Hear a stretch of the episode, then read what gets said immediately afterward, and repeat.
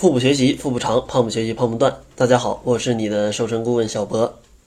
开始前还是提个醒啊，最近有人冒充小博的微信号做了一个公众号，这个公众号是一串英文，所以说大家如果想要来找我咨询一些问题的话，千万要擦亮眼睛。而且小博和小辉是绝对不会给大家推荐任何的减肥产品跟减肥的药物的。那好了，咱们就来开始今天的内容吧。其实很多在这里减肥的小伙伴都在问我有没有一种非常轻松、非常容易的就能瘦的方法。所以呢，我就根据大家的需求啊，就在各种的书籍上跟网络上面来收集一些好的办法嘛。结果找到一种啊，觉得真的是可以让你减肥于无形的一种减肥方法啊。这个减肥方法就叫做走路瘦身法。据说啊，这是来自日本的一位医生啊，他叫川村昌四的亲身实践。通过这种方法呢，这种走路瘦身法的方法，他在三个月里就成功的瘦了十斤。某些的日本的新闻啊，他也对此进行了报道。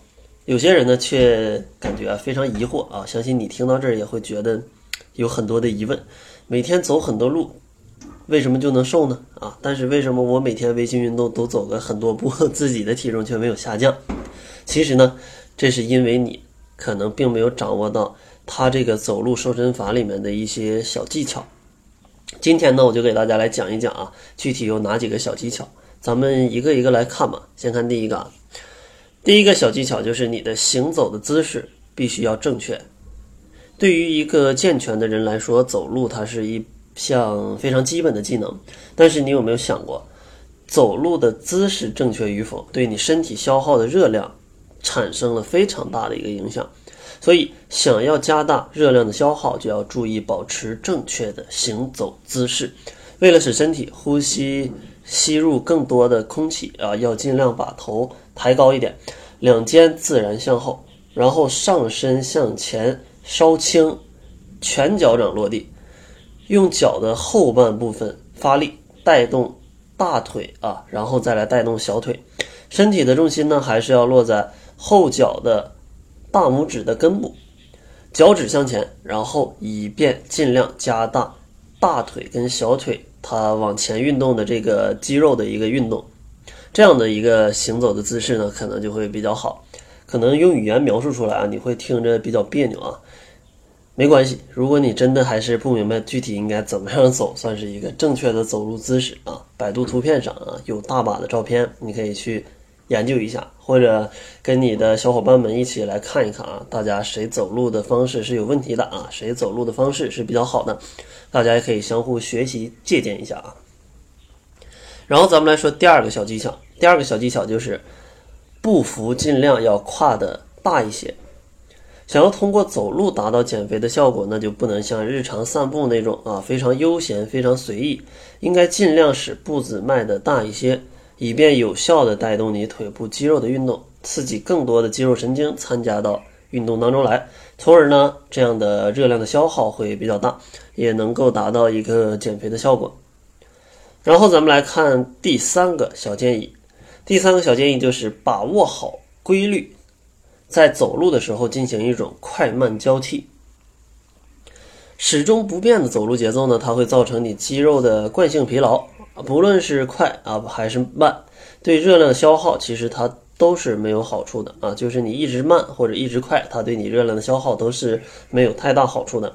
但是如果选择一种规律性的交叉行走，比如说先快走三分钟。然后慢走三分钟啊，反复重复个四到五次，它就会让你的身体的机能不断的变化，从而燃烧更多的一个卡路里。第四点建议呢，就是要保证一个合理的一个走路的一个量。其实人体的机能它是有差别的，比如说男性跟女性，那你这个运动的量肯定是不一样的。最后呢，热量消耗也会有差别，所以呢，这就要求我们根据自身的情况制定合理的行走的步数。以便更好的促进一个减肥效果。根据研究得出的结果啊，在步速为一百步每分钟的时候，男性每天最合理的量呢，差不多就在一万三千步左右，而女性呢，则以这个一万两千步左右就比较好。所以在时间距离方面，则应该以四十五分钟行走五到十公里啊为一个比较合适的量，不要走得太短啊，也不要走得太多。然后其实到这里应该有一些小伙伴他会有一些问题啊，如果我一整天走这些步数啊会比较好，还是我在一同一个时间走这些步数比较好啊？也就是我一天一下花四十五分钟啊走五到十公里比较好，还是把这个四十五分钟拆成九份儿啊，每次只走五分钟啊那种效果比较好？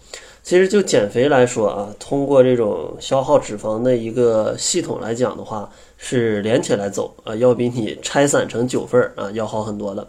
所以说大家最好能把时间还是尽量整块一点。如果你真的不能连续走四十五分钟的话，那你也不要分成太多份儿啊，分的两到三份儿，总比你分个九份儿要效果要更好。当然，你分成九份儿也比你不走啊效果要好。然后咱们来说第五点。第五点呢，就是适当提升你行走的一个负荷，就是在同样的路程、同样的速度下，这个空身行走与背负着这种一个负荷行走，对身体的热量消耗，它会有明显的不同。所以呢，在走路的运动中，要尽情的让自己来携带一些负荷啊，不仅能提高你对热量的消耗，对你的耐力和体力也都是一个锻炼。当然。你负重的话一定要适当啊，不要背的太多，让你的这个身上的一些关节受到了一个损损害啊。然后第六点呢，就是走路的时候最好学会用腹式呼吸法。其实腹式呼吸呢，就是指吸气的时候尽量让你的胸部啊跟腹部啊全都保持一个扩张，然后吐气的时候尽量让你的这个胸部跟腹部也都是充分的收缩。这样将会促进你这个胸肋骨间的肌肉和横膜啊反复的运动，从而促进对内脏脂肪的消耗跟吸收。对减肥呢，它是比较有帮助的。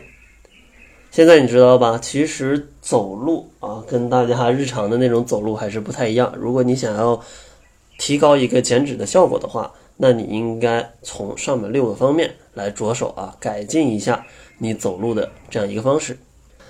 好了，那在节目的最后，如果你想向我咨询一些瘦身问题的话，可以关注我们的公众号，在公众号里面搜索“小辉健康课堂”就可以找到我了。小呢是大小的小，灰是灰色的灰，健康课堂直接打就 OK 了。